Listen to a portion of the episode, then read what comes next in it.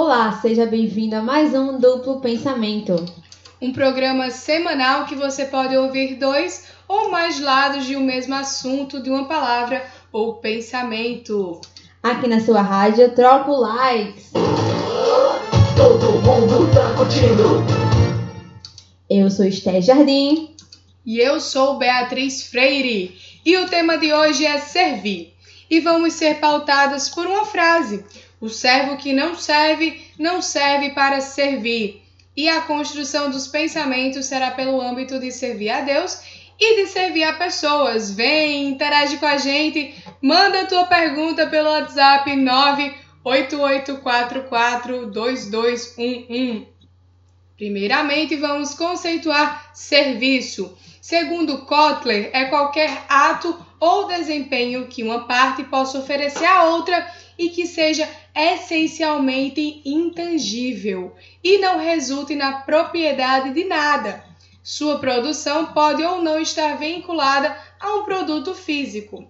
Quando Kotler fala intangível, quer dizer que o serviço não se pode tocar, não é palpável, ou seja, vai além da questão de compra.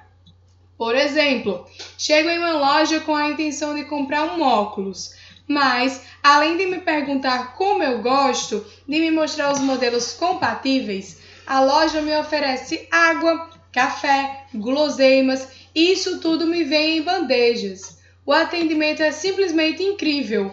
Você se sente suprido de todos os lados. Isso é a experiência de um excelente serviço. Não é suficiente estar orientado para o produto ou a tecnologia. A ênfase é na lealdade e no relacionamento que se cria entre emissor e receptor. Lembrando que hoje em dia ambos são emissor e receptor. A venda virou uma simples consequência. Acredito que a capacidade de servir é algo muito lindo partindo de você para com os demais. Isso mesmo, Bia. Trazendo para o lado de servir ao seu Deus, seja qual for sua religião, venho trazer o exemplo de Jesus. Ele foi nosso servo, mas a sua servidão teve um propósito: mostrar que devemos servir essas outras pessoas como você estava explanando aqui. Cristo foi mestre e, como tal, nos ensinou que mais do que buscar pessoas que nos sirvam, a excelência se encontra em lavar os pés do próximo, o que significa contribuir de algum modo para o bem-estar, a edificação, a consolação, a transformação de todos os que se aproximarem de nós. Que nossa vida seja devotada a tornar melhor a vida dos outros. Segundo o Papa Francisco, o serviço nunca é ideológico, dado que não se servem ideias, mas pessoas. E nesse sentido, amar não se reduz a uma atitude de servilismo, mas fixa sempre o rosto do irmão, toca sua carne, sente sua proximidade e, em alguns casos, até padece com ela e procura sua promoção. E quando falamos em promoção, lembramos do marketing, certo, Bia? Isso mesmo, Esther. E dentro desse escopo, podemos também definir o conceito de marketing de acordo com Roberto Whittaker Penteado Filho. Ele diz que marketing é o conjunto de atividades desenvolvidas por uma instituição no sentido de satisfazer os desejos e as necessidades dos consumidores e, ao mesmo tempo, atender os interesses da instituição. Claro, percebemos assim que o marketing está ligado ao serviço, inclusive é uma de suas vertentes, o marketing de serviços. E antes disso, ele passou por outras etapas. A era do produto, onde o atendimento era centrado no produto, a era das vendas, onde o atendimento era apenas visando o lucro, e a era do marketing, na qual vivemos agora, que em sua origem, né, visa a necessidade e desejos dos clientes, de modo a melhor atendê-lo. Inclusive, os quatro P's do marketing de serviço é pessoas, pessoas, pessoas e pessoas. Veja bem, um cliente é um ser humano de todos os tamanhos e cores, um cliente é uma criança que precisa de ajuda para alcançar um brinquedo numa prateleira. Um cliente é um homem idoso que perdeu a direção do labirinto dos corredores de um hospital. Um cliente é uma mulher que não fala bem o seu idioma e está explicando o que precisa da única forma que pode. Um cliente é um companheiro de trabalho pedindo sua ajuda para que possa prestar serviços ao público pagante. contribuinte, paciente, cliente, pagador de impostos, membro, hóspede sócio. Todos são sinônimos do maior patrimônio que uma empresa possa ter, o cliente, que vem até você e paga pelo serviço ou produto. E tem ouvinte interagindo aqui conosco através do nosso WhatsApp. A Eduarda mandou um áudio e vamos ouvir. Gostaria de saber uma profissão que serve diretamente pessoas. Oi, Eduarda, muito obrigada por interagir aqui na nossa rádio. Troco likes. Mundo tá curtindo. Bem, o turismo é um ótimo exemplo do servir.